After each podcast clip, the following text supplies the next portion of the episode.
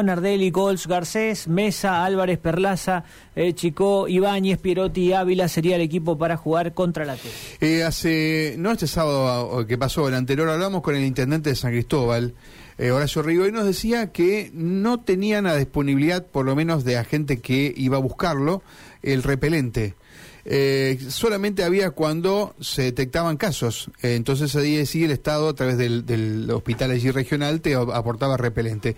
En las últimas horas, la diputada provincial Clara García ha reclamado que el Estado provincial llegue con repelentes en momentos, obviamente, que proliferan los casos del dengue, que estamos ante una eh, epidemia histórica, como dijo Prieto aquí más temprano. así que vamos a hablar con ella. Clara, gracias por atendernos. Aquí Karina Volati y Mario Galopo. Buen día. Hola, ¿qué tal Karina Mario? Un gusto saludarlos, bueno, y a todo el equipo. ¿Usted ha notado que no hay repelente en Santa Fe, que no le llegan a los municipios y comunas? Efectivamente, eh, está llegando en cantidades menores a las que se necesita, sobre todo porque estamos ante el riesgo de un brote. Y cuando eso ocurre, hay que proteger bueno, a varios grupos de riesgo, les mm. diría toda la gente relacionada con la salud, eh, aquellas personas que tienen enfermedades o situaciones de riesgo previas y en especial también a quienes ya tuvieron eh, la enfermedad porque la segunda vez puede ser eh, mucho más grave. Mm. De manera que lo que estamos diciendo es, tenemos mucha experiencia, no solo en nuestro laboratorio de especialidades farmacéuticas, en el LIF, sino también en los equipos médicos eh, y profesionales de la salud pública, como para que hagamos tareas fundamentalmente de prevención antes de que tengamos que, eh, bueno, eh, sufrir el hecho de que haya muchas más personas enfermas. Efectivamente, bueno, como usted lo dice, o sea, el Estado lo elabora, el tema es si lo elabora, si no lo repartís correctamente, es como que algo falla, ¿no? Incluso, miren, hoy veía en una eh, publicación eh, profesionales de un centro de salud que les había llegado vencido. Y la verdad que en esto hay que ser muy serio, porque bueno, uno conoce, no nos vamos a asustar este, los santafesinos de, los mosquitos, porque lo hemos tenido toda la vida y sabemos de qué se trata.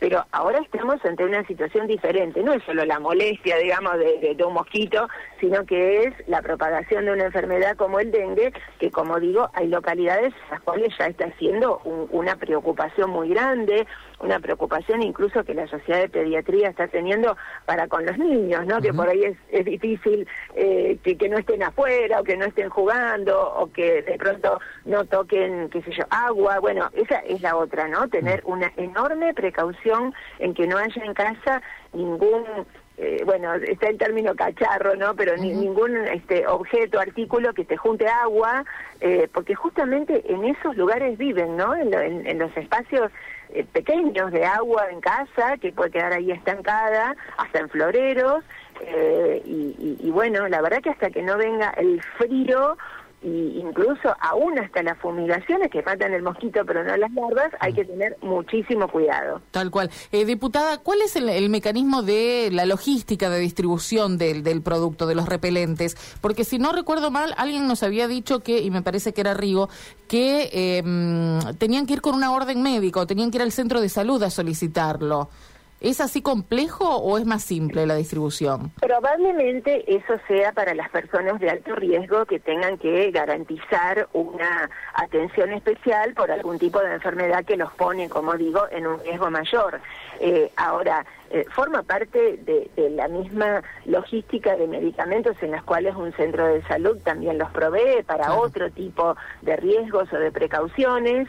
Eh, el tema es que tiene que haber una decisión política de repartirlos para que no haya inconveniente, para que no haya faltantes. Y el tema es que tiene que ser ahora, porque el calor, este calor raro de mediados de abril, es ahora, los mosquitos están ahora, de manera que el gobierno que, siempre le hemos hecho una crítica respecto a su falta de oportunidad y a su lentitud, en esto tiene que reaccionar ya. Mm.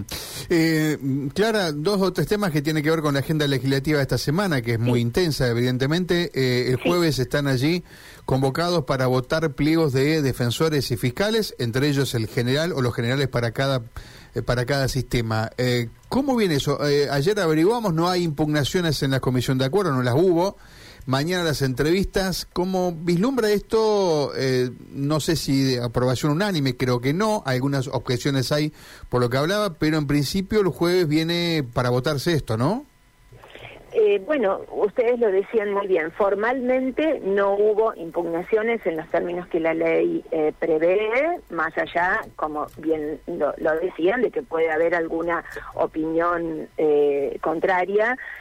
Yo formo parte de la comisión de acuerdos y quiero ser muy respetuosa en que mañana vamos a hacer las entrevistas y por lo tanto no quiero arriesgar, digamos, ninguna eh, opinión antes de que esas entrevistas se produzcan. Bien, eh, en la sesión del próximo jueves, alguien me decía también de que está allí la emergencia en seguridad, que fue votada en el Senado, votación dividida.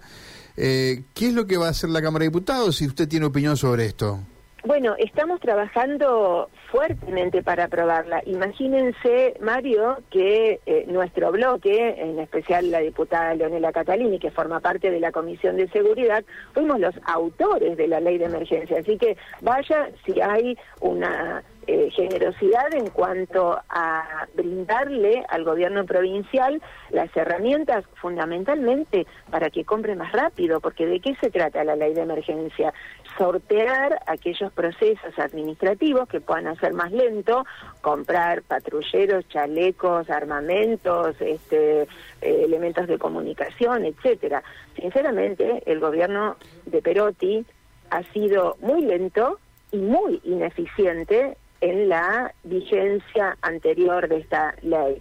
Ahora, ya vencida, ni siquiera tuvieron la precaución de mandar una prórroga antes que venciera, ahora ya vencida y estando en, el fin de este gobierno, lo que estamos es conversando para encontrar una solución que ya sea de transición hacia el gobierno que viene eh, y de oportunidad de comenzar con estas mismas herramientas eh, dando además un control mayor, no sé por qué Perotti sacó a la comisión de seguimiento, o bueno, la presencia, por ejemplo, de la Junta de Seguridad, que para nosotros son eh, mecanismos de, participación y de control muy importantes, que no entendemos cómo un gobernador los quiere sacar del medio. Eh, hay diferencias en cuanto a la vigencia, porque en la Cámara de Senadores el justicialismo votó por la mayoría, pero había diferencia porque quería también la oposición que incluya buena parte del año 2024, donde habrá un cambio de gobierno, habrá otro gobierno, ¿no?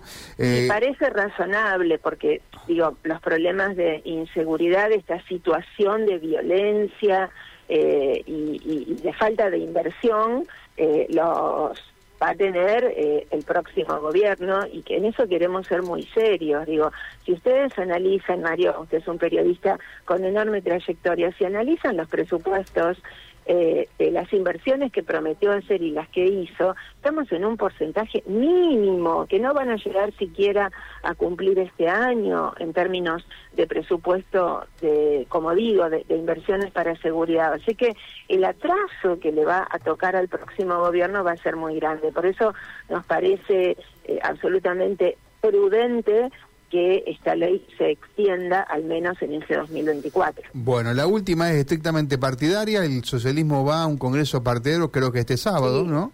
Eh, el 22, el día 22. Ah, 22, el otro sábado. un poquito más, el otro. Eh, eso, digamos, está confirmado. Allí tomaría la decisión que un poco ya está comentada de que van a integrar un frente más amplio, el llamado Frente Frente. No sé, ¿no tiene nombre? ¿Se han puesto de acuerdo o todavía no, claro? Bueno, está a punto de bautizarse. ¿Ah, sé, que, sé que los diferentes referentes de cada partido están trabajando y, bueno, ustedes saben que el 25 en Callastá va a ser la presentación de este espacio político, de esta síntesis de muchos partidos eh, y, ahí vamos a dar...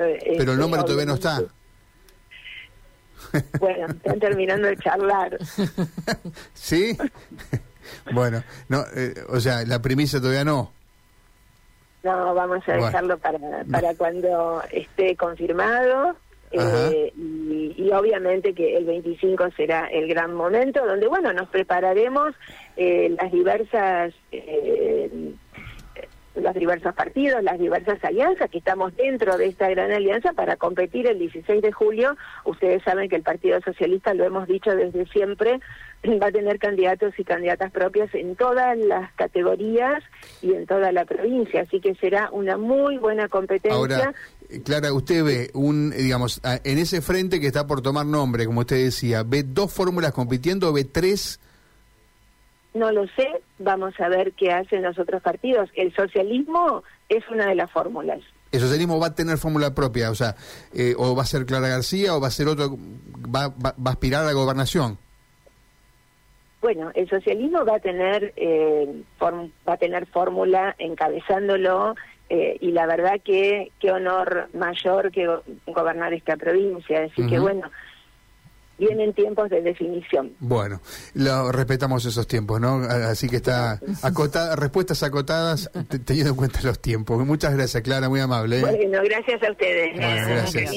Eh, Karina y María. Gracias. Clara García, eh, con eh, la historia del Hoy, dengue y del repelente que nos llega acá a algunos municipios y comunas. Sí, 12.30, ¿sí? ¿no? Y sí, claro, es un tema porque hay gente que no lo puede comprar, Mario. Ese, a ver, porque uno dice, bueno, porque anda